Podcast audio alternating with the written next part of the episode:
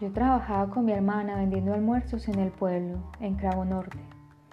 Usted sabe que en el negocio de la comida se le vende a todos, tanto de un grupo como del otro. Y eso desencadenó esta historia de violencia que les vengo a contar. A mi hermana y a mi sobrina las mataron y también quisieran acabar con la vida de otros de mis familiares. Por eso nos fuimos de ahí y llegamos a Arauca. Fue lo más horrible que he vivido y ese recuerdo sigue en mi mente y en mi corazón. Pero hay algo que me dice que debo seguir luchando, dejar atrás los malos recuerdos y pedirle a mi corazón que no llore más. Siento que mi hermana y mi sobrina me dicen, Carmen, sigue adelante, eres una mujer emprendedora, no te rindas.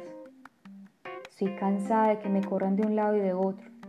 Por eso tengo mis esperanzas puestas en la restitución, para tener una tierra propia y poder trabajar y vivir en paz.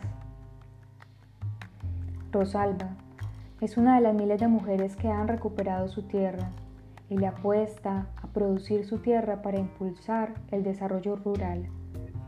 Esta es la paz con legalidad.